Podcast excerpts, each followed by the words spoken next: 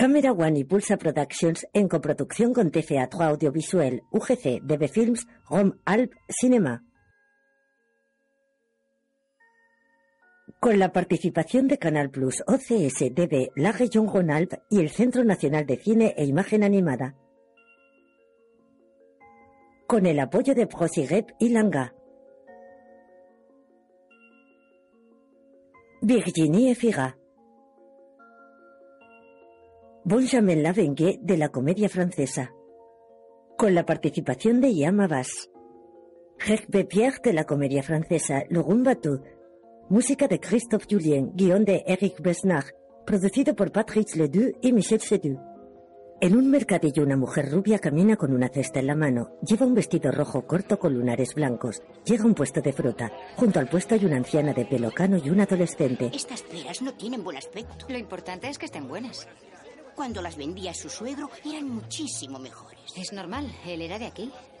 Así es verdad. ¿Te parecen buenas estas peras? A mí no me gustan. Se me habían olvidado. ¿Cuántas quieres? La mujer da una torta frita a una niña. Sí, llego en diez minutos. Sí. ¿Está buena? Pastel de pera con lavanda, un film de Eric Besnard. Emma, ¿dónde vas? Tengo que irme.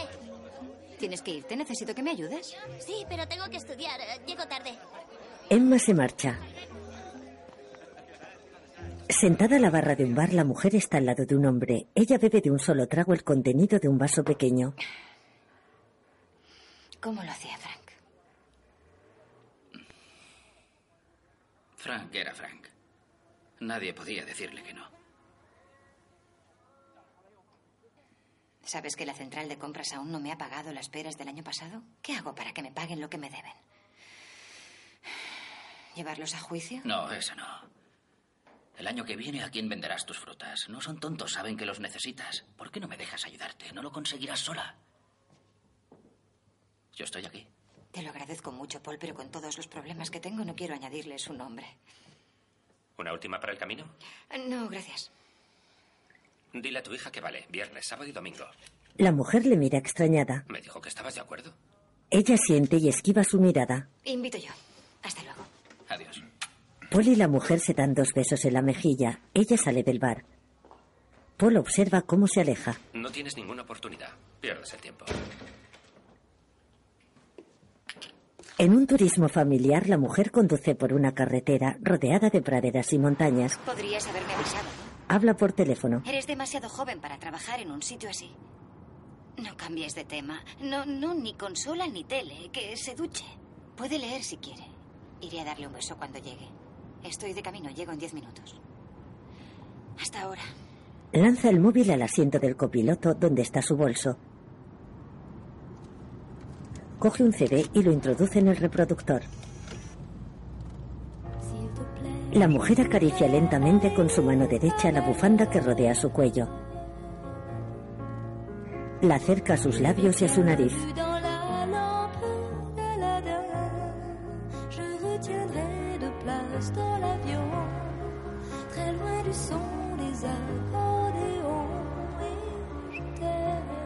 El coche toma un desvío y continúa por un camino angosto, rodeado de árboles.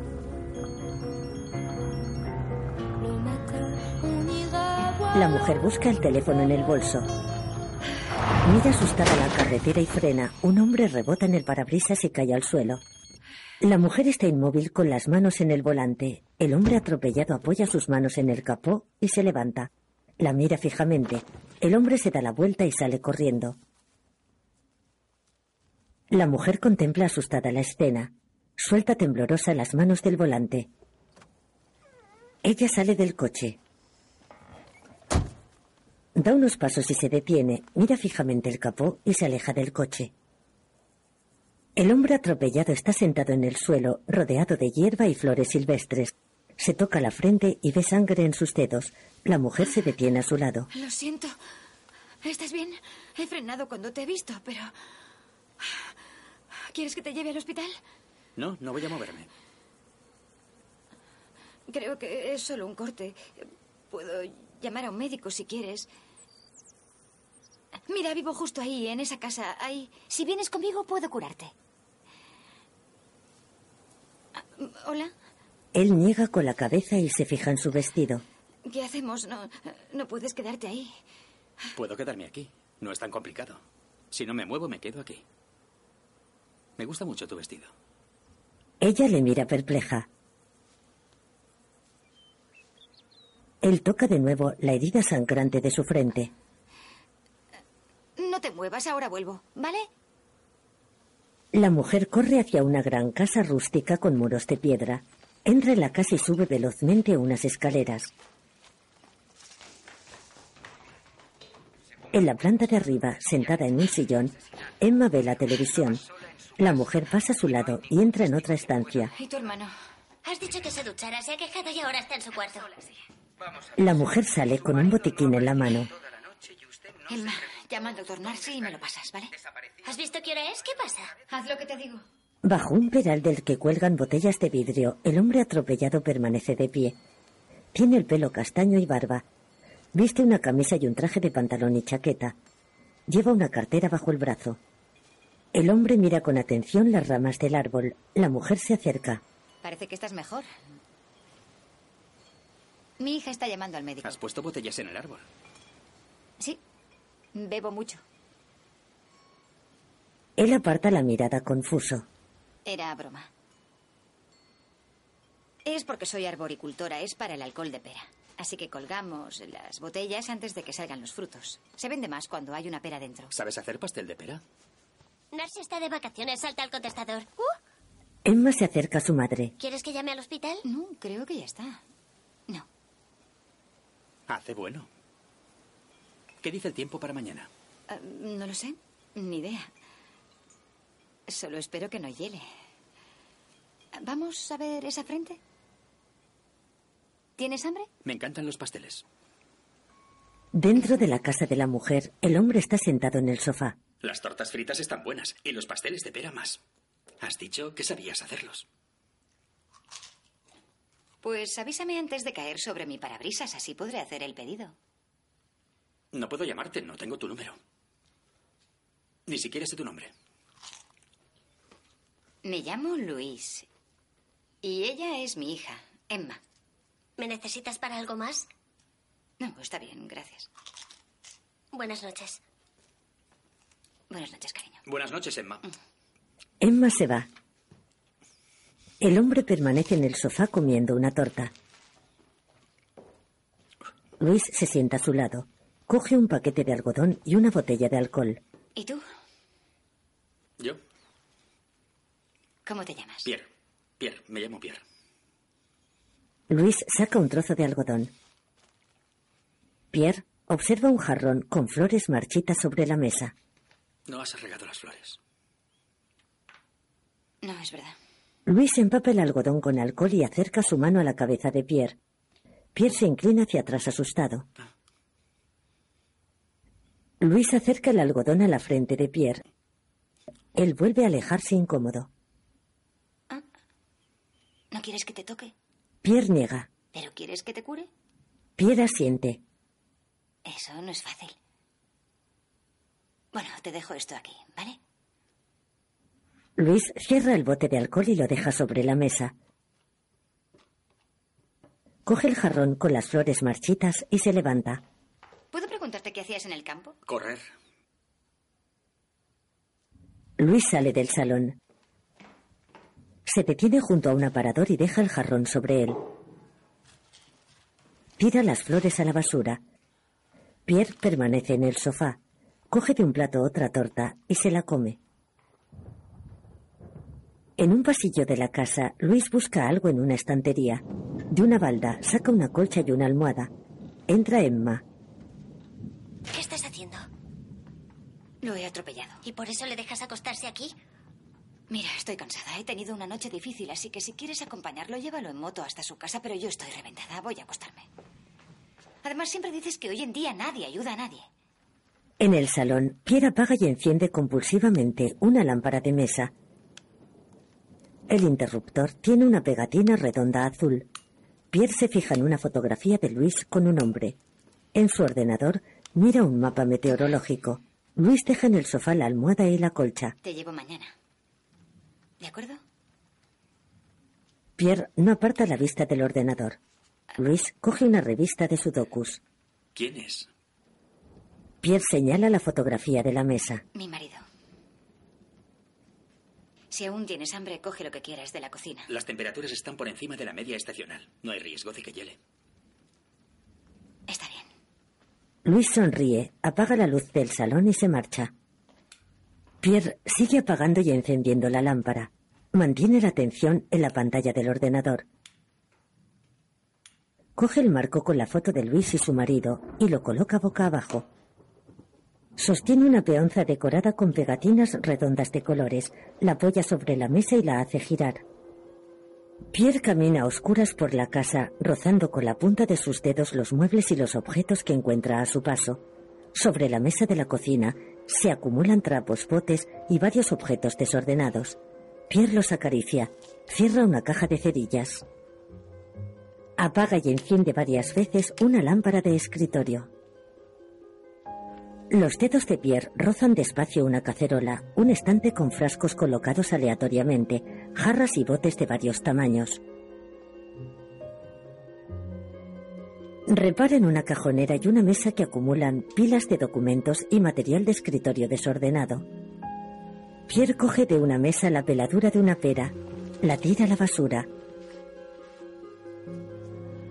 Une sus dedos y los frota, sintiendo la textura de la fruta. Escucha algo. Se dirige a otra estancia. A través de la puerta transparente de una lavadora se ve ropa de muchos colores. El tambor gira. Pierre se sienta en el suelo frente a la lavadora.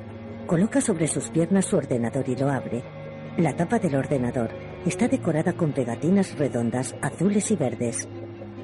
A lo lejos, la peonza sigue girando. Una gran luna llena ilumina el campo y la ladera de una montaña cercana a la casa.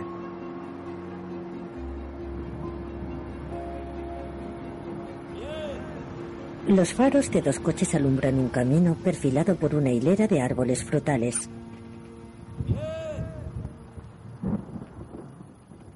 A lo lejos, una mujer sale de uno de los coches. Camina hacia un hombre que se mueve portando una linterna.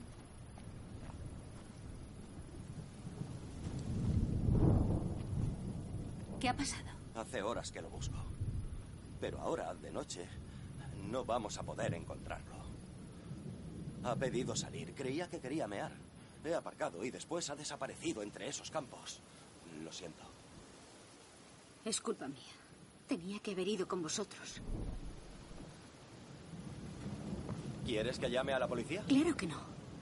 Si lo hacemos, le meterán en la cárcel. La mujer de pelo moreno mira preocupada alrededor. En casa de Luis, un niño escudriña la peonza que aún gira en la mesa. Entra Emma. Un hombre ha dormido aquí. Lo sé, ¿dónde está? Fuera, columpiándose. Emma mira a los lados. Los cuadernos y documentos están colocados. Los frascos están ordenados por tamaños y los recipientes ¿Ha alineados. ordenado el salón? Pues sí, y también tu cuarto. El niño abre el ordenador de Pierre. En la pantalla sobre fondo negro, cientos de círculos de colores se mueven. En el exterior, las hormigas se mueven agitadas entre pequeñas ramas en el suelo. En un columpio, colgado con cuerdas de un árbol, Pierre está sentado observándolas. Pierre está rodeado de flores silvestres, hierba y árboles. Se balancea en el columpio, retuerce las cuerdas y empieza a girar. Mira al cielo, contemplando los rayos de sol que se cuelan entre las hojas del árbol. En el cielo bandadas de aves se mueven bajo las nubes. Las aves cambian de formación y sobrevuelan la arboleda.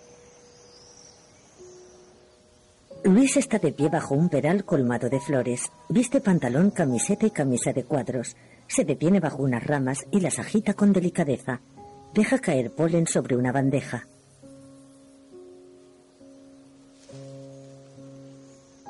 En un campo de lavanda, Pierre camina lentamente. Lleva una colcha cubriendo sus hombros. Levanta la mirada y observa los movimientos de las nubes que cambian de forma con el viento. Pierre acaricia con sus dedos las puntas de la lavanda.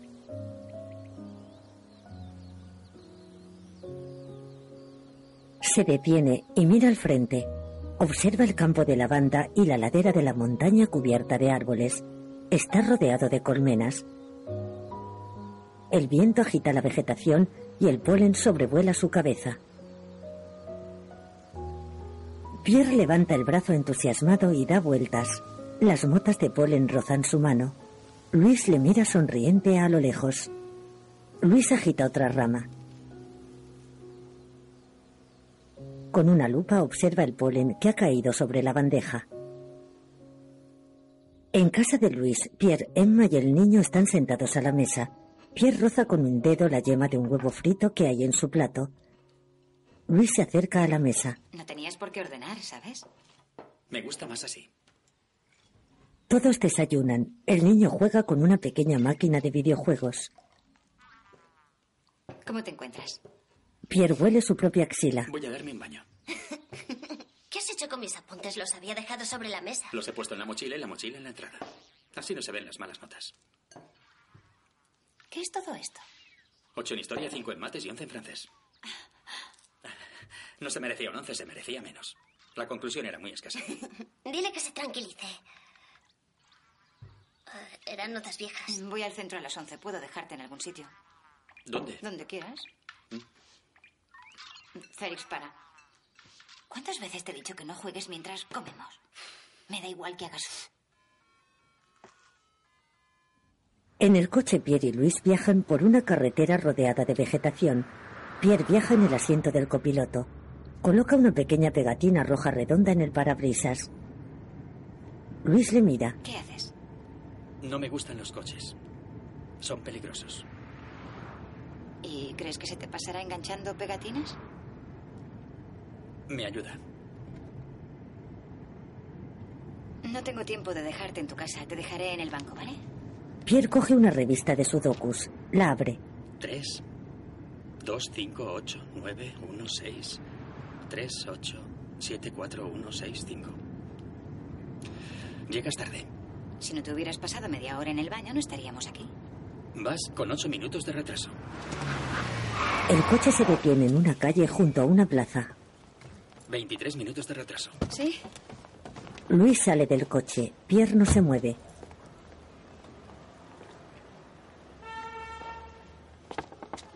¿Vas a salir?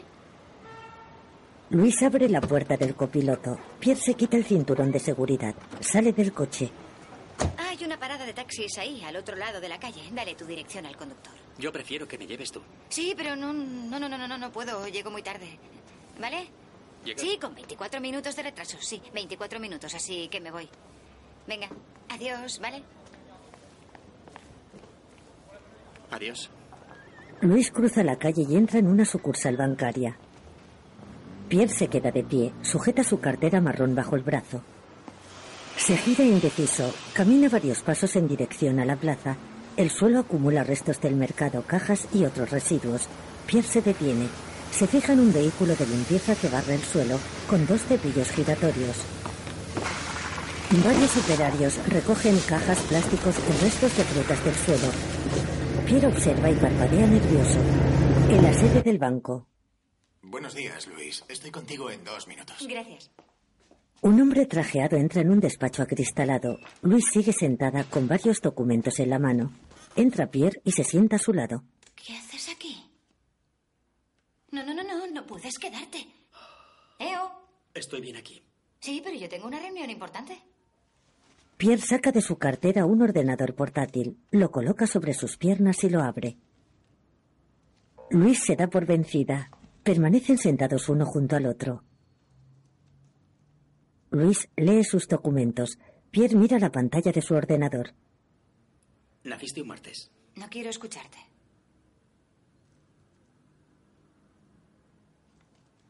Aquí pone que naciste el 25 de abril de 1978. En 1978, el 25 de abril, fue martes. Puede ser, no lo sé. Da igual. Naciste un martes y tienes 37 años. Eso lo sé, gracias. El 37 es un número bonito. Un número primo. Es un número bonito, pero prefiero el 23. Sí, yo también prefiero 23, pero tengo 37. Mm.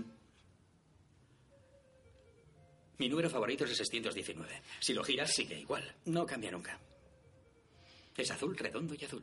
Mm. El 37 es verde, verde claro. No se puede girar. Me lo tomaré como un cumplido.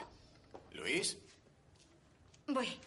El hombre trajeado sale del despacho e indica a Luis que entre. Luis guarda sus documentos en el bolso.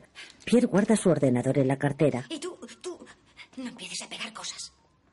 Luis entra al despacho. adelante. Gracias. Pierre permanece sentado en el sofá con el cuerpo rígido. Descansa sus manos en las rodillas. Una secretaria al otro lado de una mesa le observa. Él la mira desconfiado. Se apoya levemente en el respaldo del sofá. Cruza despacio las piernas fingiendo naturalidad. Observa el despacho acristalado en el que Luis está reunida. Ella se mueve enfadada con los brazos cruzados. Caja agrícola, buenos días. En el despacho, Luis está de pie mirando a Pierre a través del cristal. El hombre trajeado permanece sentado tras una mesa. Puede ser, pero los cultivos seguirán siendo insuficientes. Te haría falta un nuevo modelo económico. Intenta ver el lado positivo. Cuando hayas pagado tu deuda, tendrás dinero suficiente para empezar de cero. Pierre se va. Esa casa es todo lo que me queda. He hecho todo lo que me has dicho, me endeudé para cumplir las normas europeas, cedí terrenos, me pasé a lo bio. Incluso vendo tartas en los mercados, no hay nada más que pueda hacer. Puede que no estés hecha para la arboricultura. ¿Estás diciendo que hago mal mi trabajo? En realidad era el de tu marido. Luis descruza los brazos y agacha la cabeza afligida. Sale del local, cruza la calle y entra en su coche. Luis se queda en el asiento pensativa. Tiene las manos sobre el volante y el semblante triste. Levanta la cabeza y ve a Pierre a lo lejos. Él está apoyado en el borde de una gran fuente de la que no sale agua. La cartera descansa a sus pies. En el coche, Luis y Pierre viajan juntos de nuevo. Él coloca una pegatina en el parabrisas. Pierre abre la boca para decir algo. Se arrepiente. El coche bordea una montaña. Ellos entran en una pequeña librería. ¿Quieres un café? No, gracias, creo que Voy voy, a prepararte un café. Está bien. Pierre camina por un pasillo flanqueado por estanterías atestadas de libros. Atraviesa una antigua puerta de madera y cristal. Luis le espera inmóvil. Luis camina despacio por el pasillo en dirección a Pierre. Se detiene tras la puerta semividriada. Al otro lado de la puerta, Pierre prepara el café. Luis le mira con calidez sin que él se percate de su presencia. Detrás de Luis aparece el dueño de la librería. Es un hombre moreno y con barba. Se quita las gafas y observa. ¿Puedo ayudarte? Ah, no, eh, he venido con... Voy a irme. No te gustan los viejos. En el exterior de la puerta de la librería, Luis y el dueño están sentados a la mesa. Él sirve café con una cafetera italiana llena de pegatinas. Gracias. Luis mira hacia el interior de la librería. Allí Pierre ordena libros y pone pegatinas en los lomos. ¿Hace mucho que os conocéis? Desde que sabe andar. Su madre vivía arriba. De pequeño bajaba solo y se sentaba donde tú estás ahora. Cuando su madre murió, lo contraté para que me ayudara y se hizo una pequeña habitación en el almacén. ¿Qué tiene? ¿A qué te refieres? Es diferente, ¿no? Es honesto, honrado, fiel, no miente nunca, no le interesa el dinero y no le desea mal a nadie. Sí, desde luego es diferente a la mayoría.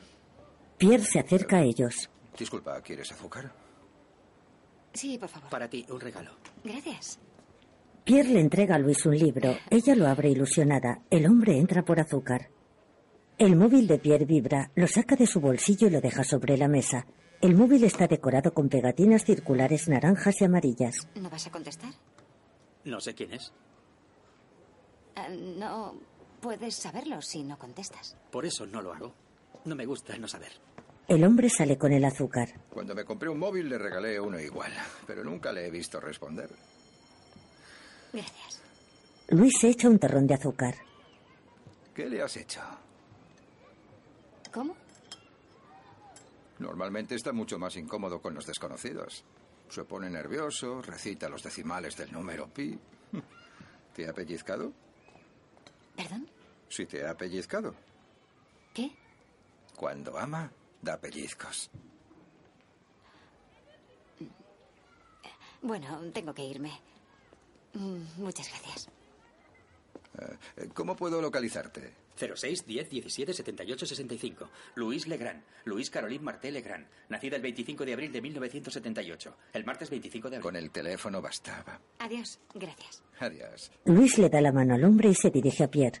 Gracias por el libro. Adiós. Adiós. Luis y Pierre se dan la mano. Ella se marcha. Pierre observa a Luis alejándose con su vestido rojo de lunares. El hombre se acerca a él. Es muy guapa. El hombre entra en la librería. Pierre se queda en el umbral de la puerta con la mirada puesta en Luis. Ella camina hacia su casa. En la entrada hay cinco escalones de cemento acotados por dos barandillas de hierro. Sentada a los escalones está Emma. Luis se detiene frente a ella. ¿Qué te han dicho en el banco? Encontraremos una solución. No te preocupes. Te prometo que va a ir bien. Luis se sienta a su lado y le acaricia la espalda. ¿Quieren quitarnos la casa? Debemos mucho dinero. Deja que trabaje, lo necesitamos. Ya te he dicho que no. Quizás sea mejor así. Las frutas, las colmenas, los mercados. Estoy harta de eso. Tu padre no hubiese querido que lo dejáramos. Déjalo, mamá. Deja de hacer eso. Papá era genial. Todo el mundo está de acuerdo. Yo también le echo de menos. Pero está muerto. Si nos quedamos aquí, que no sea por él, sino por ti. Luis aparta la mirada de Emma y piensa. La vuelve a mirar con ternura. ¿Cuándo has madurado así? Se dan la mano. En la librería, a ambos lados de un tablero de ajedrez, Pierre y el dueño se concentran en una partida. Pierre mueve y detiene su cronómetro. El dueño mueve y pulsa el reloj. Pierre mueve. El dueño se toca indeciso la frente, analiza el tablero y frunce el ceño. Mueve. El hombre que vino a buscarte ha vuelto esta mañana. No me he encontrado. Volverá. Maten cinco jugadas. ¿Sabes qué vas a hacer? Voy a ganarte al ajedrez. Una clienta entra en el local. Buenos días, señorita. Pausa. El dueño se levanta. ¿En qué puedo ayudarla? Busco una idea para un regalo. Depende de quién quiera regalárselo. A mi padre. Es un literato. Estaba pensando en una edición original de algún autor francés. ¿Aún tenemos la edición original de Cólera de Deltey? De 27, estante de arriba, cuarto libro. El dueño va a buscarlo. ¿Sabe dónde están todos los libros? En las estanterías. No solo sabe dónde están, sino que se lo sabe casi de memoria. Cólera es el nombre de una de sus tres amantes. Larga, larga, larga chica. Dos piernas con una nariz encima y un sexo en medio. Pelo más corto de lo habitual. Frescor en su cara de agracejo. Ojos de arce. Su aguijón es la lengua y su carne las mejillas. En segundo plano, como dos lunas rosadas, los senos. La clienta se acerca embelesada a Pierre. Él se fija en sus pies con chanclas y uñas pintadas. ¿Suele jugar solo? Bonitos pies. En el campo, Luis y Paul cargan colmenas en un vehículo. Visten mono y velo de apicultor. Tenía que haberlas vendido hace tiempo. No me aportan casi nada. Incluso terminaré por venderlas de la lavanda. ¿Lista? Sí. Porque con todo el insecticida que chupan, no solo están cada vez más atontadas, sino que sus picaduras se vuelven más peligrosas. Ya me dirás de qué sirve hacer bios si tus vecinos fastidian el suelo. Puede que haya una solución a lo de tu hipoteca. Podría comprarte terrenos. Ya no me queda mucho. La parcela de la colina. Allí los melocotoneros no dan casi nada. Sí, pero es un sitio magnífico. ¿Te acuerdas de cuando Frank lo llamaba el jardín del Edén? Puede que sea bonito, pero te cuesta más de lo que aporta. Y yo tengo tierras a ambos lados. Podría unirlas. ¿Qué te parece? ¿Podarías los árboles? Bueno, no voy a engañarte. Habría que quitarlos todos. Luis agacha la cabeza apenada. En casa de Luis, Félix cuenta ramos de flores sobre la mesa. Entran Luis y Paul. 27, 28, ¿Qué es todo esto? 29. Es para ti. 30, 31, 32, 33. Espero que tenga jarrones suficientes. Hay alguien que la quiere 35, mucho. 36. Hay 37, 37 ramos. ¿Le has regalado tú las flores a mi madre? Paul lo niega incómodo con la cabeza. ¿Entonces quién? No lo sé. Luis esboza una sonrisa. En la librería, Pierre está sentado frente al ordenador. En la pantalla sobre fondo negro, los números se mueven en varias direcciones, se unen y conforman un gran número 37, compuesto por cientos de treses y sietes. Hasta mañana, Pierre. ¿Qué dice el tiempo para mañana? Creo que hará bueno. En realidad no lo sabes. Es verdad. Lo mejor es que lo verifiques tú. Voy a hacerlo. El dueño se pone el sombrero y sale del local. Pierre se queda sentado en el escritorio, consultando un mapa de isobaras. Se queda pensativo. Cierra el ordenador. En casa de Luis, ella duerme profundamente en la cama. ¡Ven a ver esto! Luis se incorpora sobresaltada. ¿Qué pasa? Luis sale de la cama. En el salón, Emma mira por la ventana. Luis se acerca a la ventana y mira en la misma dirección.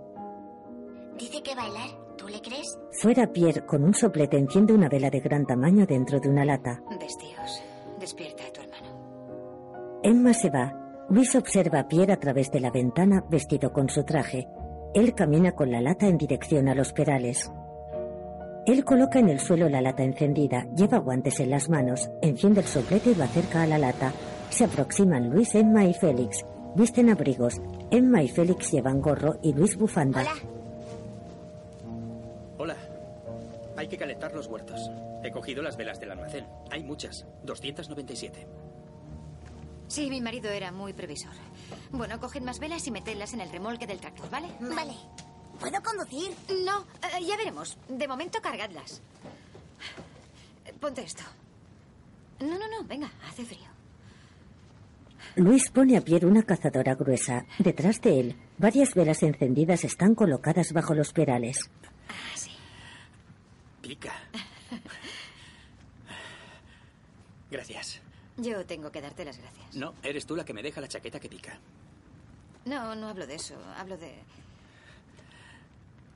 Olvídalo. No puedo olvidar. Pierre levanta la carretilla y empieza a caminar. Luis camina detrás de él. Ayudados por un pequeño tractor con remolque, Luis, Pierre, Emma y Félix transportan decenas de velas grandes al campo.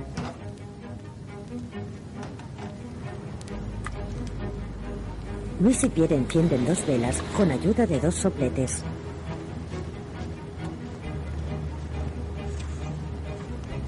Emma se toca la nariz con los guantes y deja su cara manchada de tierra. Mira a su alrededor y observa las velas encendidas bajo los perales. Emma saca más latas del remolque.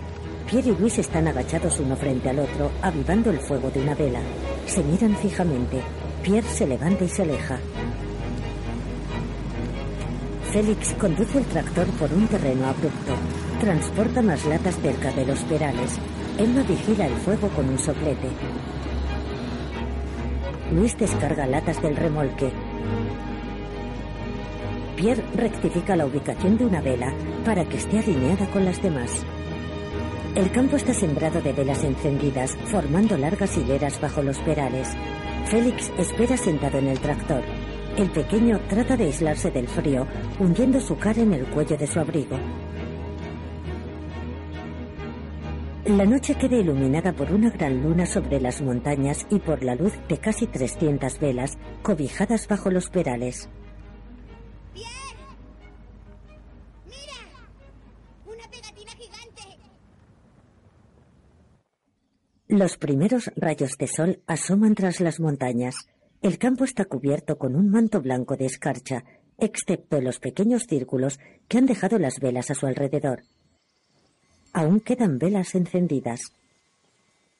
También cubiertas de escarcha están la barandilla de acceso a la casa, las cajas del jardín, una pequeña fuente de la que apenas cae un hilo de agua, las flores y la lavanda.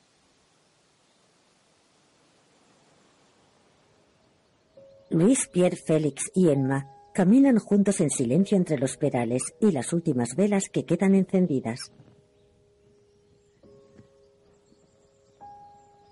Los primeros rayos de sol iluminan sus caras frías y manchadas de tierra. Emma camina cansada con el semblante serio. Luis mira al horizonte. Hay restos de tierra en su mejilla.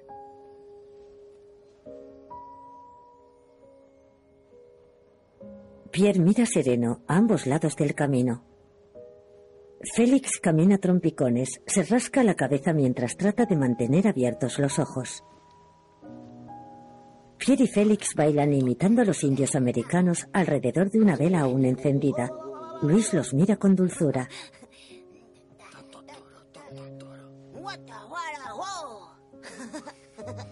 Pierre percibe la mirada de Luis y se la devuelve con complicidad. Luis sonríe con sonrojo. Emma les observa. Félix y Pierre siguen jugando. Simulan adorar al fuego. En casa de Luis, sobre un estante hay dos filas de tarros de miel. Pierre coloca con delicadeza una pegatina verde, roja o amarilla en el centro de cada frasco. Pierre observa el interior del horno. Contempla el pastel de pera que hay dentro. La encimera está cubierta de harina. Pierre desliza suavemente su dedo índice por ella. Mueve el dedo dibujando en la harina formas circulares. Al final de la encimera, Pierre encuentra un bizcocho. Coge una porción y la muerde. Pierre escucha un ruido. Introduce inquieto en su boca la porción entera de bizcocho. Los niños duermen. Entra Luis con una bandeja. La deja en la mesa. Retira el paño que cubre la bandeja. Son de pera. ¿Sabías que vendría? Ah, no. Es día de mercado, tengo que venderlos, pero puedes probarlos. Ella corta con un cuchillo el dulce de la bandeja.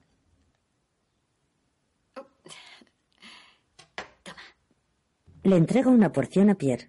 Te lo has ganado. Pierre prueba el pastel. Está muy bueno.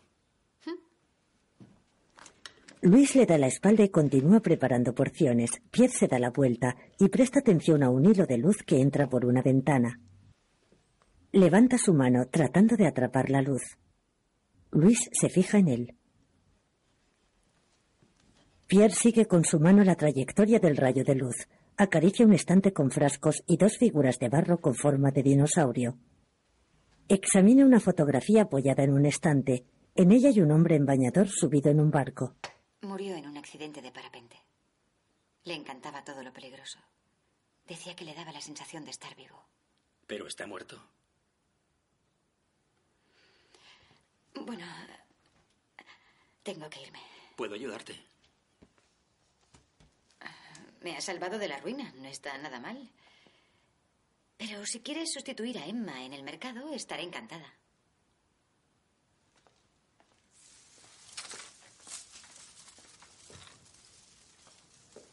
¿Puedo darme un baño? El coche de Luis está aparcado en la puerta de su casa. En el maletero hay cajas con peras y frascos. Luis coloca una cesta con tortas fritas, mira el reloj y entra en casa. Pasa a su cuarto. ¿Pero qué haces? Además, has despertado a todo el mundo. La puerta del baño está abierta. Pierre está desnudo bajo la ducha, de espaldas a la puerta. Luis le observa indecisa. En el mercado, la anciana de pelo cano palpa las peras del tenderete de Luis. Pierre atiende al otro lado del puesto. La anciana observa a Pierre. ¿Tienes un nuevo vendedor? Mi hija no ha podido venir. Es guapo. Es un amigo. Gracias, voy a buscar cambio. Un cliente pregunta a Pierre. ¿Qué es eso? Es un reconstituyente excepcional. Muy recomendable para el mantenimiento del buen funcionamiento de los órganos sexuales. La jalea real contiene acetilcolina, un mediador químico responsable de la vasodilatación, indispensable para la erección. La anciana escucha la conversación. El cliente se marcha. Ten 10 y 5. Los 40. Aquí tienes. Yo siempre he preferido la mermelada. A mí me gusta mucho la mermelada. Sin embargo, muchos escritos dicen que un consumo regular de miel es el verdadero secreto de la longevidad. Pitágoras, Demócrito, Xenón, todos han elogiado sus cualidades medicinales. Todo en la abeja es bueno. La jalea real, la cera, el polen, el própolis, el veneno. ¿El veneno también? Sí. Eh, Carlomagno recurría a él para curar el reuma y las crisis de gota que le amenazaban regularmente. Si era bueno para Carlomagno, no puede ser malo para René. Claro. Pierre introduce un tarro en la cesta de esparto de René. Gracias. Sus 12 euros. Luis da el cambio a René. Ha sido muy agradable hablar con usted. ¿Qué haces? Pierre se agacha y ata el lazo de las sandalias de tacón de esparto de Luis. Luis le mira incrédula. Tu lazo estaba desatado. Bueno. Adiós. Adiós. Pierre levanta la cabeza y mira al cielo. Luis coge una botella de agua. La abre y bebe. Se acerca a él y se coloca a su lado. ¿Qué pasa? ¿Qué estás mirando? Las nubes. Mira, esa parece un 71. Tiene mejillas grandes y es rosa. Como el 71. ¿El número 71? ¿Crees que las nubes parecen números? A los números primos. Todos los números primos tienen formas diferentes. A veces las nubes se les parecen. Estoy buscando el 37, pero no lo veo. Tiene una nalga más grande que la otra. Luis le mira extrañada. No sabía que se notaba tanto. Te presto atención. Ambos miran sonrientes al cielo. Buenos días. Buenos días, señor. Querría una tarta. ¿Cuál me recomienda? En el coche. ¿Por qué le has dicho eso? Porque es verdad. Sí, pero no se le dice eso a la gente. Tenía la nariz grande. Pero no es motivo para decírselo. ¿Quieres que mienta?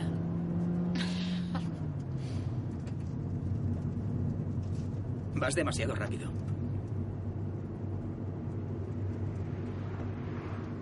Es muy peligroso. ¿Cómo quieres que la gente confíe en ti si les hablas así? ¿No confían en mí porque les digo la verdad? Mm, Bueno, pues sí. No siempre se puede decir la verdad. Es, es una regla clave en la vida en sociedad. Vamos a morir. Eso lo sé hasta yo. Todos vamos a morir. Pero nosotros moriremos ahora. Luis da un frenazo. El coche de Luis se detiene a unos centímetros de un camión cruzado en la calzada. Pierre la mira con pánico en los ojos. ¿Estás bien? Él sale del coche. Pierre. Se detiene en medio de la calzada. ¿Estás bien? Bueno, ¿qué estás diciendo? Pierre. Pero quítate de ahí ya, hombre, que estás. Estoy estorbando. Pierre mira en todas las direcciones. Oye, mueva el coche. Un segundo, por favor. Apártate tú, hombre. Coloca la mano en su oído. Se siente mareado. Pierre gira asustado sobre sí mismo una y otra vez. Busca nervioso la procedencia de cada sonido. Varias lágrimas brotan de sus ojos. Observa una grúa y dos coches que pitan detrás de él. Luis sale del coche y le llama. El camión y la furgoneta cruzados en la calzada empiezan a circular. Pierre la cruza rápidamente. Luis vuelve a entrar en el coche. Él corre nervioso. Se desvía de la calzada y gira hacia un pequeño camino. Luis le ve y detiene el coche. Se baja.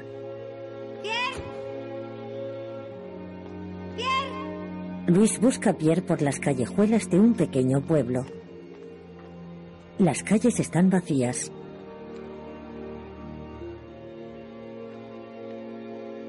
Ella corre por un callejón, dobla una esquina, llega a unos soportales, se detiene en medio de un largo corredor de piedra.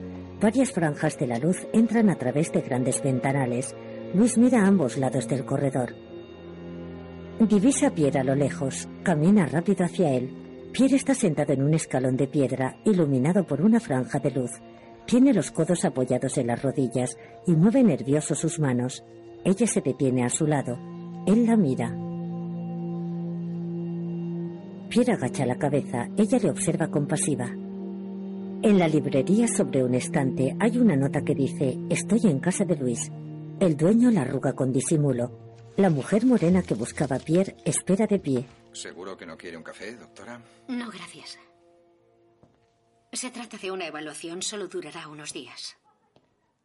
Con 12 años le diagnosticaron Asperger. Le aconsejaron a su madre que lo metiera en un centro especial y seis meses más tarde no hablaba. El tribunal me ha elegido para evaluar los riesgos de recaída. Está muy bien. No necesita ser curado.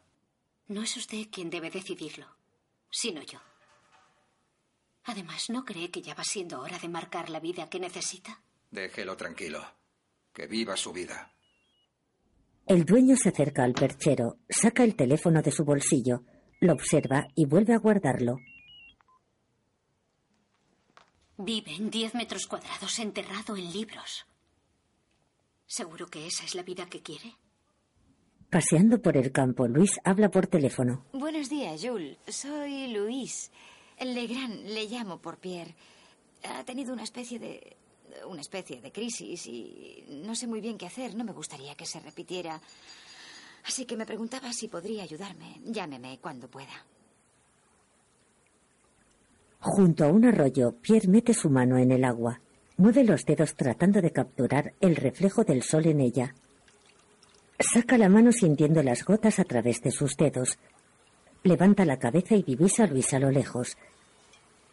Ella carga una mochila, da unos pasos y se prepara para fumigar los árboles. En el jardín, Pierre se encuentra sentado en un banco de piedra.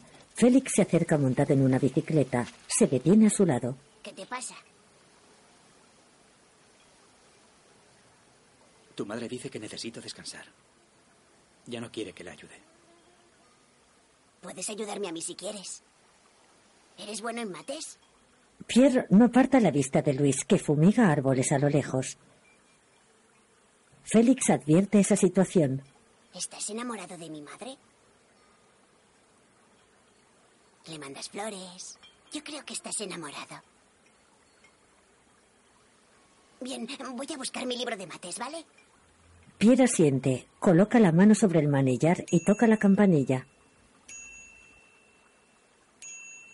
A lo lejos, aún fumigando, Luis vigila a Félix y Pierre. Presta atención. Este problema es muy difícil. Jan tiene el doble de edad que Michelle. Dentro de 12 años, Michelle tendrá la misma edad que tiene Jan ahora. ¿Qué edad tendrán los dos dentro de 7 años? Pierre está sentado en el columpio. Félix lee de pie a su lado. Llega una camioneta. Paul baja y camina hacia Luis. Pierre se aproxima y se queda a unos metros de ellos. Te he dejado varios mensajes, ¿no? ¿No te han llegado? Ah, sí, sí, iba a llamarte. ¿Has pensado en mi propuesta? Sí. Al final saldrás de esta, no te preocupes. Tu problema Sí. no son los parásitos, es el banco. Hmm. ¿No tenías que hacer los deberes? Ya los he hecho con Pierre. Es buenísimo en matemáticas. Pierre se acerca a Luis y Paul. Bueno, Paul. Pierre. No, Paul. No me gusta Paul. No, Paul soy yo. No me gusta. Paul le tiende la mano. Pierre le ignora y les da la espalda. Paul le mira confuso. me lo estoy pensando. Yo... ah, bueno, está bien. em, eh, si al final acabaras comprándome esa parcela, ¿podrías pagármela eh, rápidamente? Claro. Te propongo lo siguiente. Ah, voy a llamar a la central de compras para ver si piensan pagarme algún día y si... Como te decía, voy a llamar a la central de compras para ver si piensan pagarme algún día o van a seguir dándome largas. Y le contaré al banco tu propuesta. No tienes que vender. Pierre se marcha. ¿Quién es este? ¿De dónde sale? Bueno, eh, es una historia muy larga. ¡Eh! ¡Espera! Dime. ¿Es el que te ha mandado las flores? Por favor. Luis vuelve a fumigar. Paul observa desconfiado cómo Félix y Pierre se alejan. En casa de Luis, Pierre mira por la ventana. En el jardín, Luis habla nerviosa por teléfono. Tenéis que respetar vuestros compromisos. En el salón, Félix juega. No puede ser. ¿Me estás escuchando? A este paso estaré toda mi vida en el cuarto nivel. Hay que respirar la flor amarilla para transformarse en dragón. No, yo sí que estoy. Luis entra en el salón hablando por teléfono. No, no, no, lo Lo siento, pero las frutas estaban en perfecto estado cuando las entregué. No soy responsable de vuestras condiciones de almacenamiento. Si no respiras la flor amarilla, no puedes pasar de nivel. ¿Cómo? Pero le digo que no es verdad. Le he dicho que no es verdad. Si no lo haces, ¿Cuándo? no puedes ganar. Sí, claro, gracias. Sigues siendo un hombrecillo. Tienes que respirar la flor amarilla, la flor amarilla. Luis ve inundada su casa de flores. Si no respiras la flor amarilla, no puedes ganar. Déjame. Venga, venga. Félix. Pero mamá, esto es importante. Mierda. Félix, por favor. Has perdido otra vez. ¿Crees que tú lo harías mejor? Los videojuegos no son muy complicados. Félix entrega a Pierre la consola. Están sentados en un sofá. Pierre empieza a jugar. Félix, ahora que tienes las manos libres, ayúdame a poner la mesa. Sí. Emma baja las escaleras y entra en el salón. Coge su casco de un perchero. ¿Qué haces? ¿No cenas con nosotros? Eh, no, tengo que preparar mi exposición con Natalie. Emma sale de casa.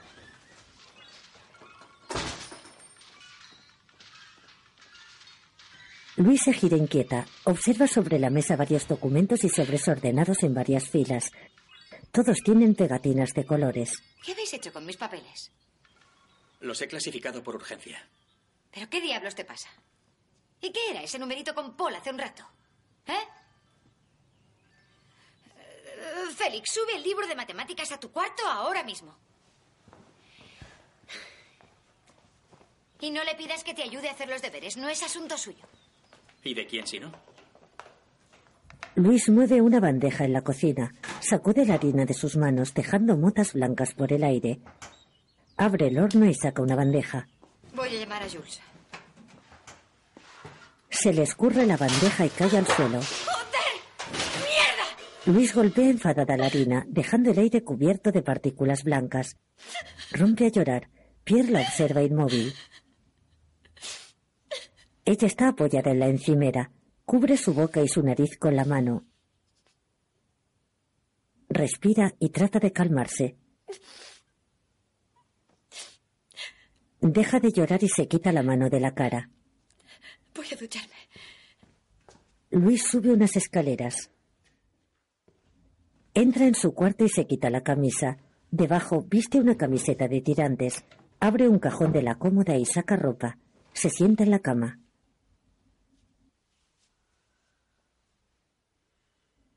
Se queda pensativa, aún con lágrimas en la cara. Luis ve pasar a Pierre frente a la puerta de su cuarto, en dirección al baño. Ella se levanta y se dirige también al aseo. Eh, ¿Qué haces aquí? Pierre está sentado en un taburete junto a la bañera. Vas a ducharte. Eh, Solo tardaré cinco minutos. Podrás entrar después. Vas a desnudarte. Tienes que estar muy guapa desnuda. Venga, sal ahora mismo del baño. ¡Sal! ¡Fuera! Luis se coloca en el umbral de la puerta del baño. Él se marcha. Ella cierra la puerta. Saca del aseo un jarrón con flores. Lo deja enfadada sobre una mesa. Baja hablando por teléfono. Sí, soy yo. ¿Quién? Ah, sí, Jules, claro. Muchas gracias por llamarme. Sí, él está aquí. Félix señala hacia la ventana. Está fuera. Creo que será mejor. Puede venir cuando quiera. Estoy aquí todo el día. Gracias. Sentado a la mesa, Félix rasca dos pegatinas de colores de su consola. Luis mira por la ventana. Lo de los deberes no es culpa suya. Se lo he pedido yo. Luis le abraza. En el exterior, Pierre está sentado en un pollete rodeado de vegetación. Tiene un libro sobre sus rodillas. Sujeta con dos dedos una rama de lavanda y la hace girar. Se acerca a ¿Qué Luis. haces aquí? Me has dicho que saliera. Me refería a salir del baño. Si alguien tiene que estar enfadado, debería ser yo. Estoy fuera. Me has dicho que saliera. Estoy fuera. Eres peor que un niño. ¿No tienes frío? ¿Debería tener frío? No lo sé, no hace calor. Ponte. La chaqueta que pica. No, no pica. No me gusta que pique. Vale. Ah, sí. Pica. Ella coloca una chaqueta sobre sus hombros. Se sienta a su lado. No es de mi talla, es grande. Era de mi marido. Era grande. Ella se fija en el libro que Pierre sujeta sobre sus piernas. ¿Qué lees? Nada. ¿Y qué es eso? Un libro. Pero ya no lo leo. Ya no. Antes me gustaba, ahora no me interesa.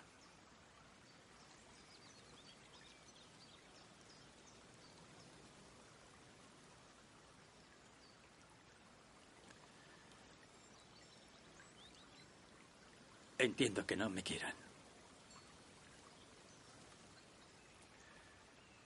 No es fácil convivir conmigo. No, los hay peores.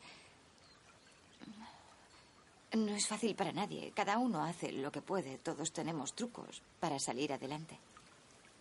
Tú necesitas jugar con pegatinas, saber qué tiempo va a hacer. No creo que sea peor que emborracharse o santiguarse. Ambos se miran. Ella esboza una sonrisa.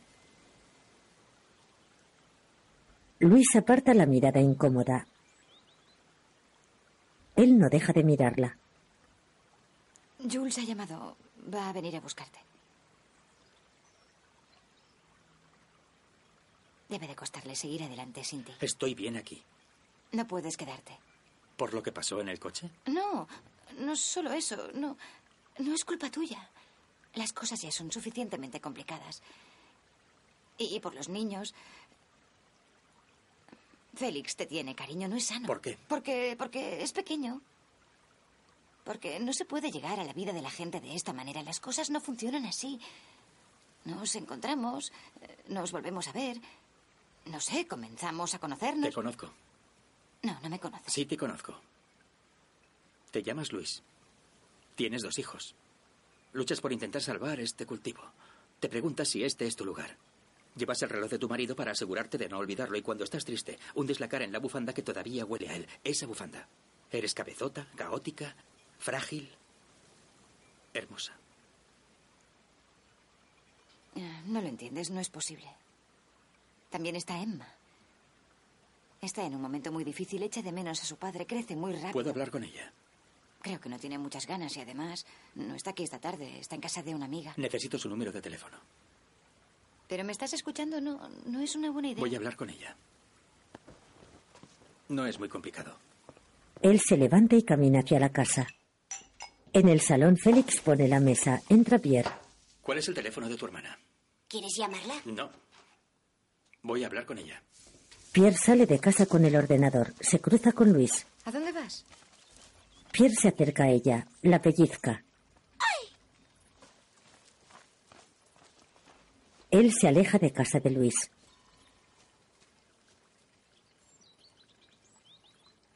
Se detiene bajo un pedal. Abre el ordenador. En la pantalla se activa un localizador sobre un mapa. En el mapa una línea roja marca un camino que une dos puntos. En casa de Luis, ella y Félix comen sentados a la mesa. ¿Se ha ido? No lo sé, no creo. ¿Prefieres a Paul?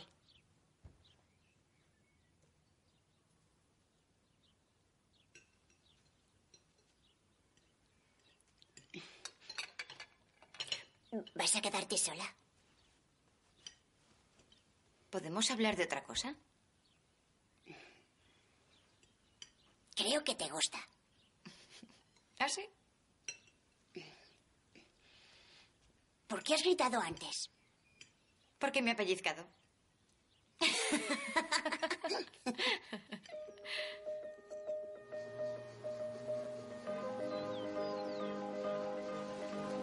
Pierre camina con paso firme, atraviesa un inmenso campo de girasoles. Se detiene, mira a su izquierda, a su derecha y detrás de sí. Al fondo, las cumbres de las montañas están nevadas. Pierre camina a través de un campo colmado de lavanda, rodeado de montañas. Las abejas se acercan a las flores y absorben el polen. Atraviesa con decisión los campos de lavanda, acariciando con sus dedos las puntas de las plantas. Comienza a atardecer. Pierre camina por un valle rodeado de árboles y vegetación. Se detiene, observa el paisaje y continúa su camino. Recorre una senda alfombrada de plantas de lavanda.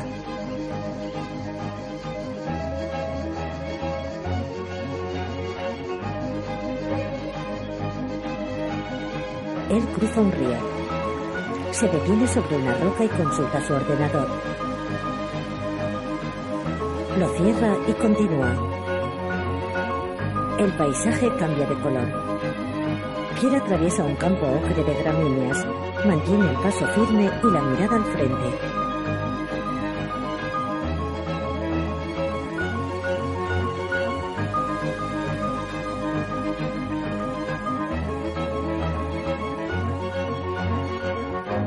Esta noche, Pierre entra en un bar lleno de gente. Emma discute con el dueño. No se habla así a los clientes. Es él el que quería meterme mano. Tienes que manejarlo tú. Si no estás hecha para esto, dile. ¡Venga, Cristian! Emma ve a Pierre en la puerta del bar y se oculta.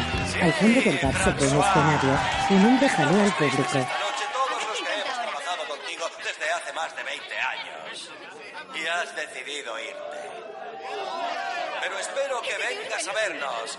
Please, baby, please. El dueño del bar se acerca a Pierre. Lo siento, pero está cerrado. Es una fiesta privada. ¿Me has oído?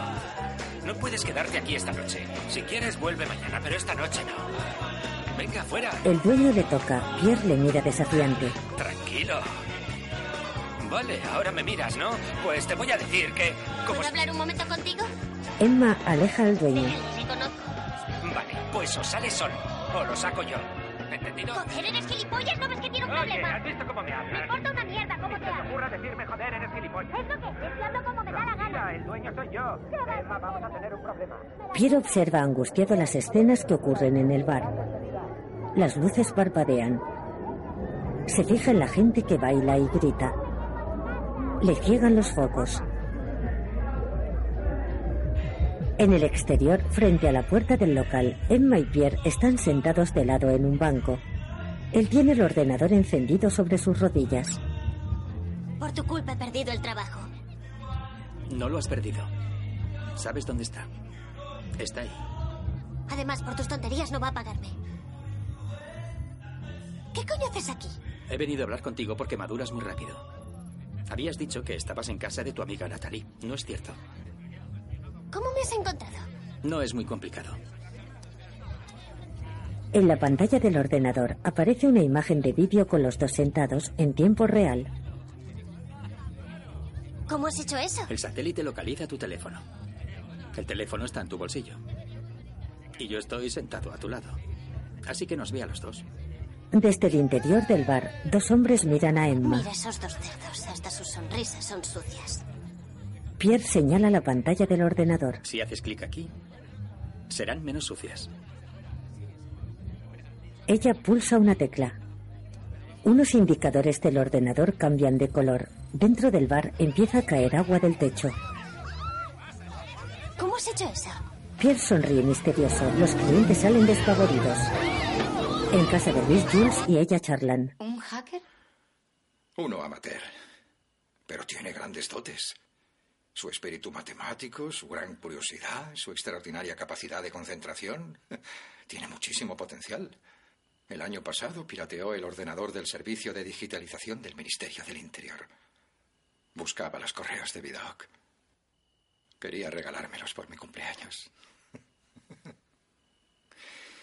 El problema es que ahí también había documentos clasificados de defensa. Lo encontraron, le arrestaron y le condenaron a cinco años de cárcel con condicional. El juez exigió que hubiera una psicóloga. Quieren asegurarse de que es completamente responsable de sus actos.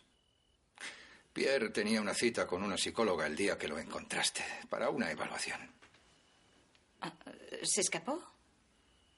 Creo que más bien se sintió agredido. Era demasiado fuerte.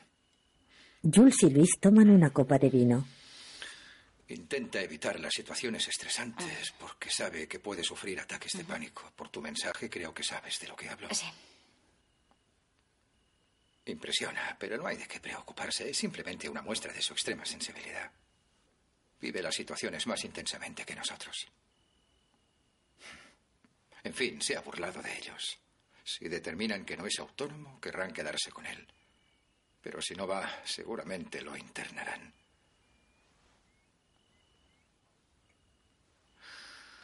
Sea como sea, no puede quedarse aquí. Nunca ha habido duda de eso. Bueno. Ahora solo falta decírselo. Montados en una moto, Emma y Pierre llegan a casa de Luis. Emma conduce. La moto se detiene en la puerta. Emma se baja y se quita el casco. Luis y Jules les ven llegar a través de la ventana. No le digas a mi madre dónde estaba. Por favor. Jules y Luis salen a la puerta de casa. ¿Has ido a casa de Natalie? Voy a acostarme, estoy cansada. Emma entra en casa. Luis y Pierre se miran. Jules se acerca a él y le coge del brazo. Tenemos que hablar. ¿Vienes a dar un paseo conmigo? Ambos se alejan. Pierre mira hacia atrás buscando la mirada de Luis. En el salón de casa, Luis contempla los sobres de la mesa decorados con pegatinas. Abre uno de ellos. Lo lee. Levanta la cabeza y ve a través de la ventana a Pierre. Él está en el jardín de pie, mirándola fijamente. Pierre entra enfadado. Da vueltas nervioso por el salón. Luis le mira confusa. Él se detiene frente a ella. No quiero irme. Ya lo sé, pero hasta Jules dice que es necesario. Es importante. ¿Crees que no soy normal? Nunca he dicho eso. Nunca. Al revés. Tienes que demostrarles que eres capaz.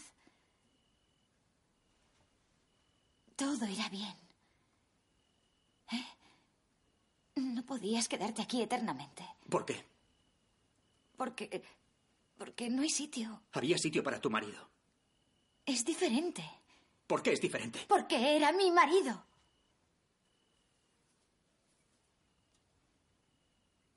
¿Quieres casarte? No. ¿Prefieres que me vaya? Será lo mejor. Pierre traga saliva. Se muestra triste y confundido. Contiene las lágrimas. Ella mira al suelo. Ella da un paso para acercarse a él. Él retrocede. Pierre se marcha. Por una pequeña y oscura carretera, un coche se aleja.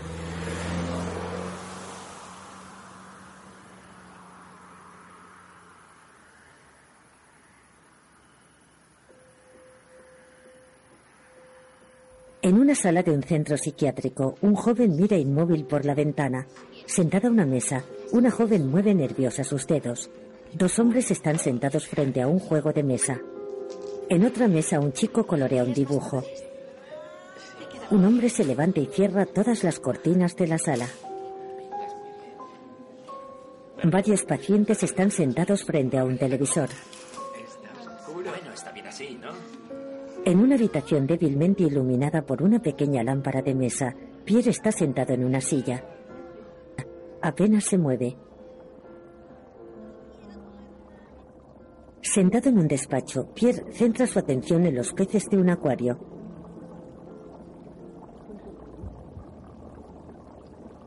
Al otro lado de la mesa, la doctora de pelo moreno le habla. Él mantiene la mirada perdida. Se concentra en el sonido del agua. La doctora continúa hablando desde el otro lado de la mesa. Ella mira al acuario. ¿Le gustan los peces? No tiene ganas de hablar. Le dejo escoger el tema de conversación si quiere.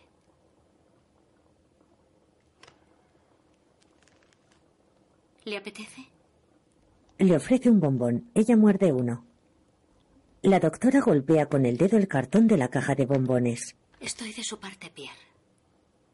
Solo necesito asegurarme de que es consciente de no hacer ninguna tontería más. Dicho esto, le entiendo.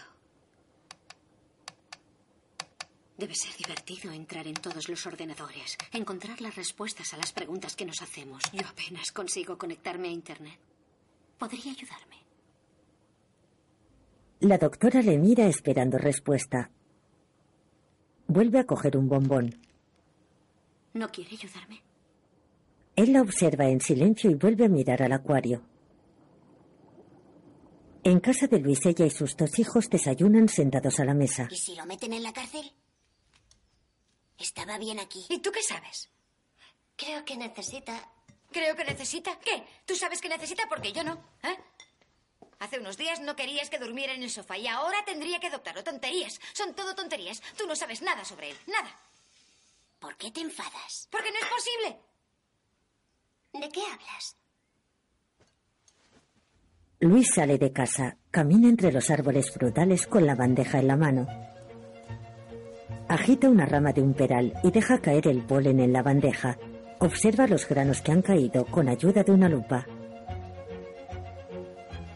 Camina hacia otro árbol. De nuevo agita una rama y observa el polen que cae en la bandeja. Luis sigue su camino, zarandea la rama de otro peral y vuelve a analizar la bandeja.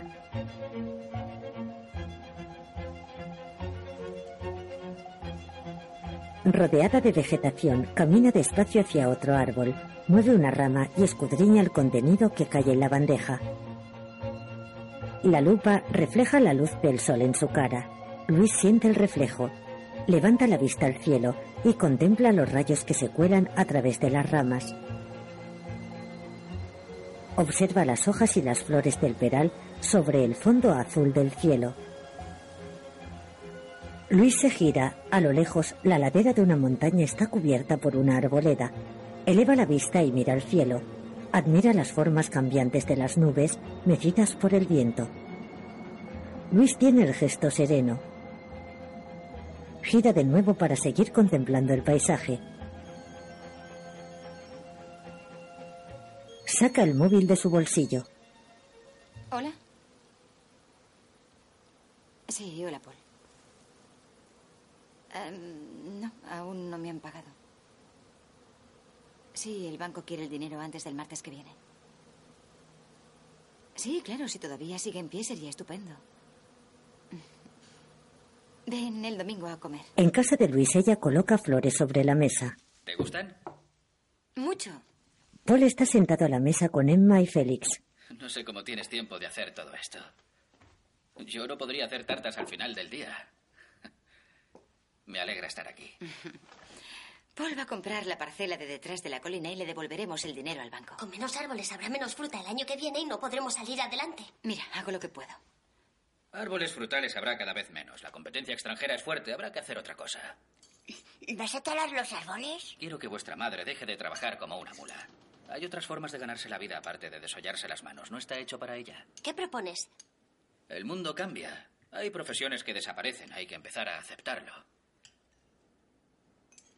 No sé, hay otras alternativas. El ecoturismo, por ejemplo. Preparamos varias habitaciones y les enseñamos el campo a los clientes para que trabajen por nosotros. Tiene mucho tirón en Italia. ¿A qué nosotros te refieres? Quiero decir que tienes razón. Vuestros cultivos se han quedado demasiado pequeños. Hace falta que unamos fuerzas. ¿Sabes? Tu padre y yo fuimos juntos al colegio. Él era el capitán del equipo de fútbol y yo el portero. Ganamos un montón de partidos juntos. Bueno, lo que Paul quiere decir es que... Que ya está harto de ser portero y quiere follarse a la mujer del capitán. ¡Emma! Me voy, tengo trabajo. Emma se marcha. Emma, vuelve aquí inmediatamente. ¡Vuelve inmediatamente! Yo... Lo siento. No, déjalo. Es culpa mía. He metido la pata. Si talas los árboles de mi padre, te mato. Paul y Luis salen de la casa.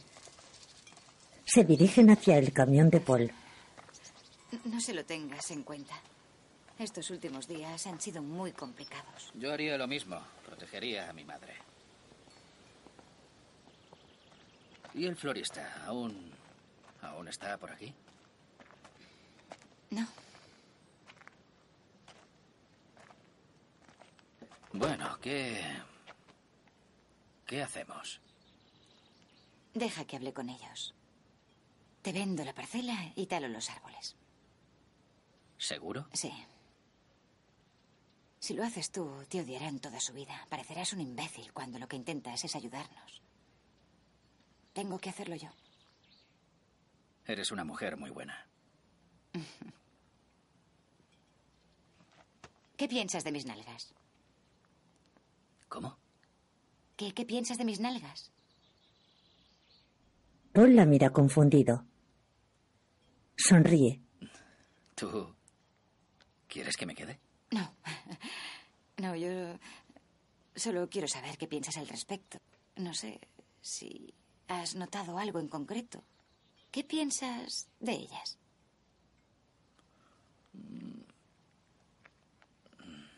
Él balbucea indeciso. Están muy bien. Muy bien.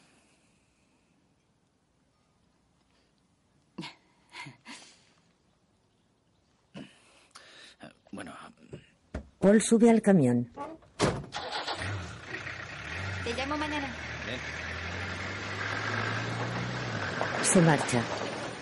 En el pasillo del centro psiquiátrico, Jules y la doctora caminan hacia la habitación de Pierre. ¿Estás segura de que ni siquiera lee? Que yo sepa, no ha abierto un libro desde que está aquí. Parece que algo le ha provocado un instinto de protección, de cierre. Hay que encontrar el modo de sacarlo de ahí. Si no, no tendré elección. Tendré que recomendar un internamiento. Entran en el cuarto de Pierre. Hace cuatro días que no dice nada. Me ha dado una carta en la que dice que le gustaría quedarse aquí, que está muy bien. Pierre está de pie, de espaldas a la puerta, poniendo pegatinas en la pared. ¿Podría dejarme a solas con él? Claro. Gracias. Las paredes de la habitación están decoradas con miles de pegatinas esféricas que forman círculos de distintos tamaños. Jules cierra la puerta y otea despacio la habitación. Qué bonito. Te he traído dos Alphonse Allais y un Jules Renard. También una recopilación de las cartas que Alexandre Jacob envió desde la cárcel el año de su muerte. Pierre se balancea ligeramente, sin apartar la vista de la pared. Si crees que voy a dejar que te hagas esto, estás muy equivocado. Continúa balanceándose de cara a la pared.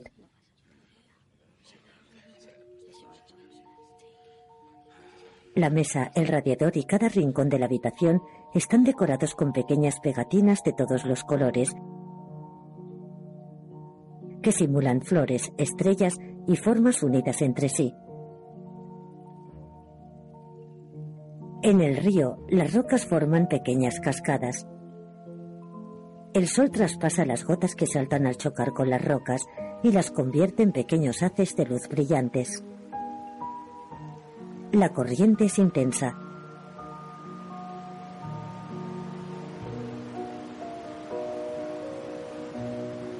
Las nubes se mueven a gran velocidad empujadas por el viento. Cambian de forma y cubren varios rayos del sol.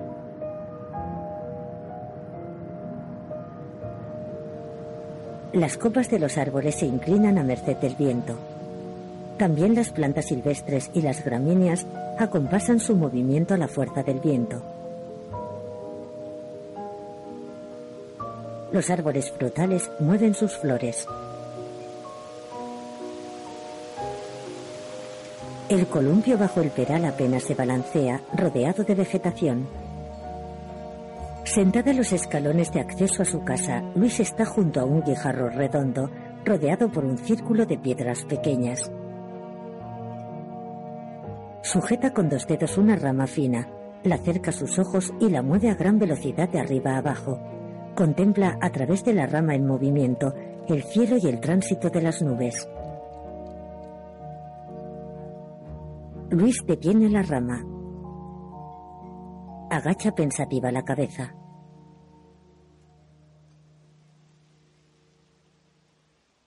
Ella deja caer la rama. Abraza sus piernas con los brazos y reposa la cabeza en sus rodillas.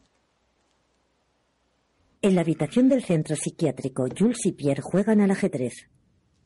Si no estás de acuerdo con lo que hago, no dudes en decírmelo.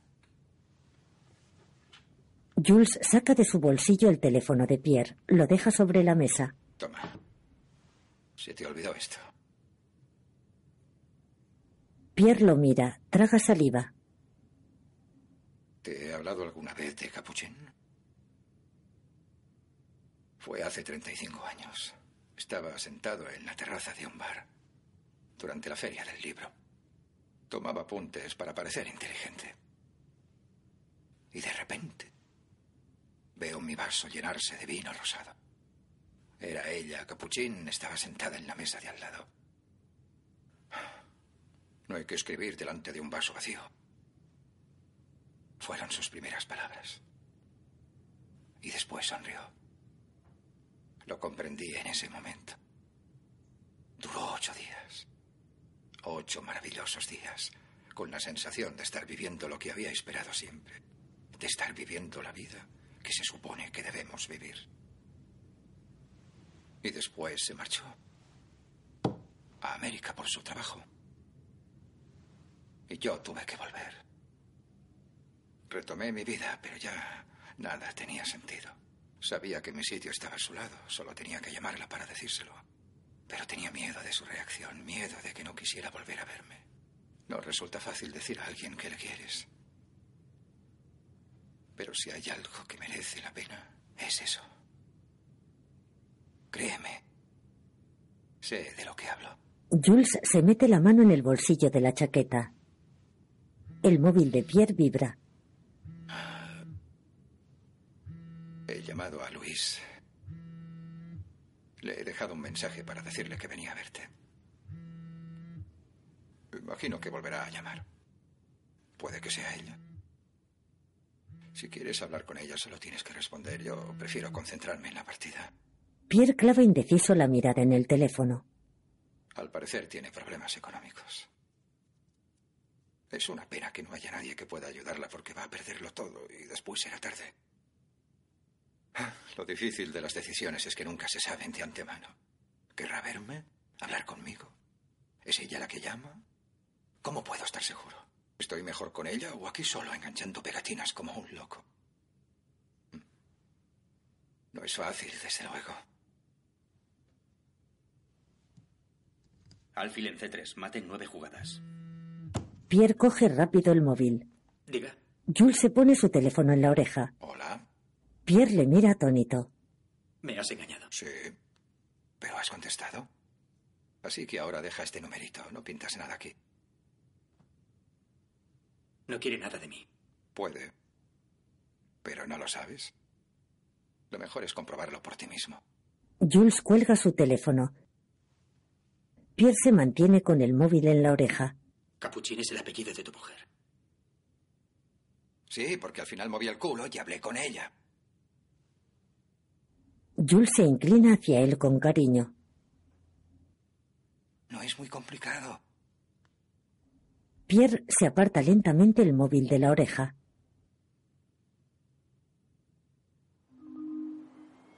Las nubes se abren paso entre altas montañas envueltas en vegetación. Al pie de ellas, hileras de árboles frutales mueven sus hojas en la dirección del viento. La luz del sol ilumina las copas de los árboles.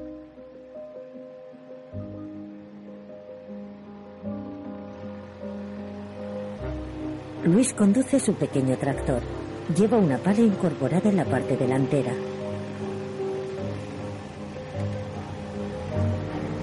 Se dirige a la plantación de frutales. Conduce el tractor por los caminos que separan las filas de árboles. Despliega la pala dentada, acelera y golpea un tronco con la pala. Da marcha atrás, embiste de nuevo. Las ruedas del tractor derrapan.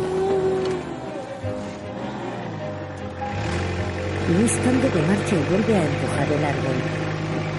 El árbol cae al suelo lentamente, dejando el cepellón al aire.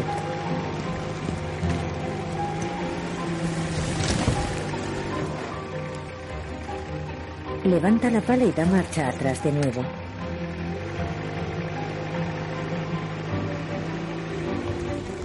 Las raíces de otro árbol emergen del suelo sin oponer resistencia. La pala engancha la copa de otro árbol y lo eleva hasta dejarlo caer en el suelo.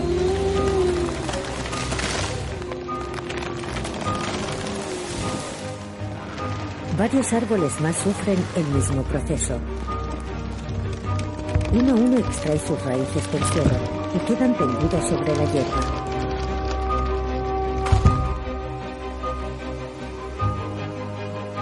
El aire agita débilmente las hojas de las ramas que descansan en la tierra.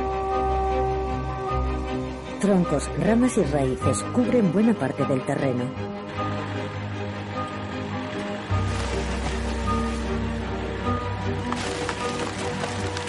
Luis arranca otro árbol y lo deja caer. Da marcha atrás despacio.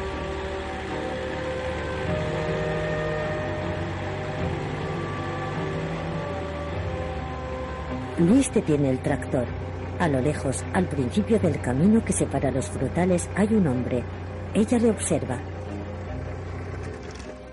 Apaga el motor. Vuelve a mirarle incrédula. El hombre camina despacio hacia ella. Él viste un traje. Se baja de un salto del tractor. Da unos pasos y se detiene.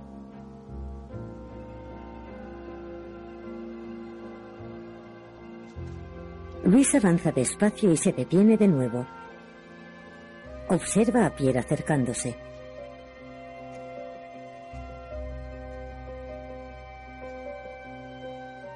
Él se desvía del camino, gira a su izquierda y pasa a través de varios árboles frutales. Ella se queda inmóvil. Luis le busca inquieta entre los árboles.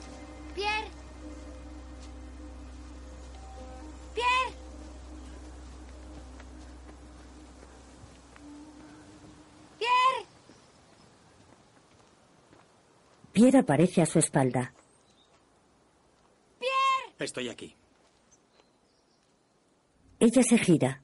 La central de compras ha pagado todo el dinero que te debía. Pero ellos no lo saben aún. ¿Qué has hecho? No me apetece acabar en la cárcel. Te debían ese dinero. Deben a mucha gente. Si van a la justicia serán condenados. El banco no va a llevarse la casa. Se puede denunciar el préstamo hipotecario. Contiene irregularidades. También he hecho cálculos. Los cultivos pueden ser rentables, pero no debes trabajar más con la central de compras. Lanzaremos una suscripción online, un apadrinamiento de árboles. La gente los apadrinaría y comprarían con No antelación. creo que eso Son sea- parte del patrimonio, nuestras raíces, nuestro paisaje. A todo el mundo le gustan los árboles. Es una buena idea. A tu marido le habría gustado. He hecho una simulación. Podríamos No estimar- será suficiente.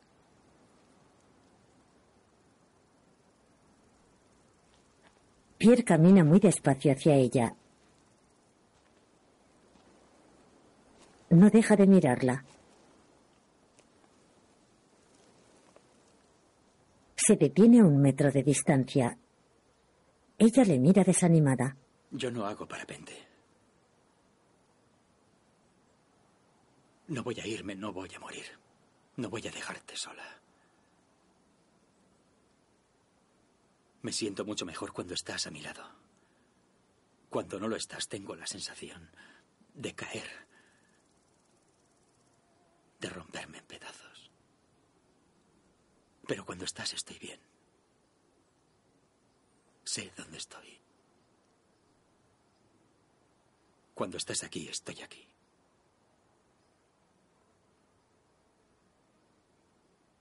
Seguro que eso se lo dices a todas. No es verdad. Es una broma. Me gustaría que estuvieras aquí siempre. Yo quiero verte, volver a verte. Estoy aquí. Luis avanza dos pasos hacia él y sonríe. En el salón de Luis, la doctora está a la mesa con Jules, Luis, Emma y Félix. ¿Está segura de lo que propone? Creo que sí. Apenas la conoce. La generosidad no será suficiente. Mire, hace unos días ayudé a un hombre herido en la carretera. Y desde entonces no solo me ha salvado de la ruina, sino que ha devuelto la sonrisa a mis hijos. Creo que la generosidad no tiene nada que ver con eso. Al menos dejaría de vivir enterrado entre libros. Todos miran hacia el techo. No es nada, está bañándose. Bueno, Podría hacer un informe al juez proponiéndole una tutela temporal. Tres meses de prueba para ver si este nuevo ambiente le beneficia. Como si viviera con su madre. No creo que la idea sea esa. Si viene a vivir aquí, no es porque él nos necesite, sino porque nosotros le necesitamos. ¿Su familia está de acuerdo? Bueno, basta con preguntarles. Voto porque se quede. Yo también. Félix y Emma levantan un dedo. También Luis y Jules. Entra Pierre en Albornoz. Levanta un dedo. Hay filas de frascos de miel decorados con pegatinas. En una mesa está la peonza adornada. La cocina está limpia y llena de flores. En la encimera hay varias peras, huevos, masa y la harina. La luz del sol ilumina un frutero colmado de peras y tortas fritas. En el campo, cae la tarde sobre los árboles y las flores silvestres que cubren la pradera. Luis pasea sonriente con su vestido rojo de lunares.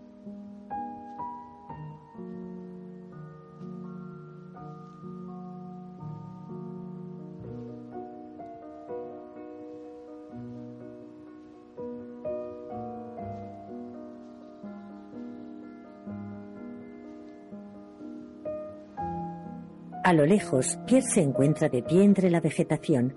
Se miran y caminan despacio el uno hacia el otro.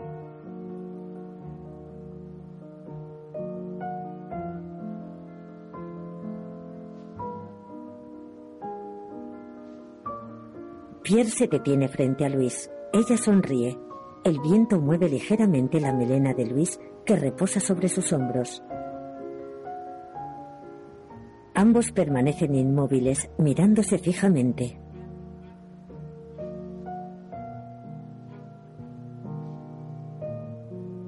Ella se acerca aún más. Se giran y caminan juntos por la pradera, uno al lado del otro. Mientras se alejan, Pierre coloca su brazo tras la espalda de ella sin tocarla.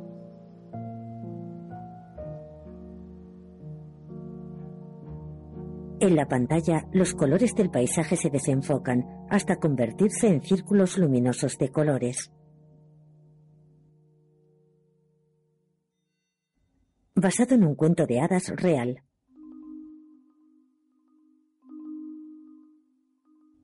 Sobre un cielo con nubes en movimiento aparecen los títulos de crédito. Virginie Effigat, Benjamin Lavengue de la comedia francesa y Ama. Gervais Pierre de la comedia francesa, Laurent Batou, Lucie Fagodet. Léo Logleac. Producido por Patrice Ledoux y Michel Sedou. Imagen Philippe Gilbert. Director de producción Jérôme Salou.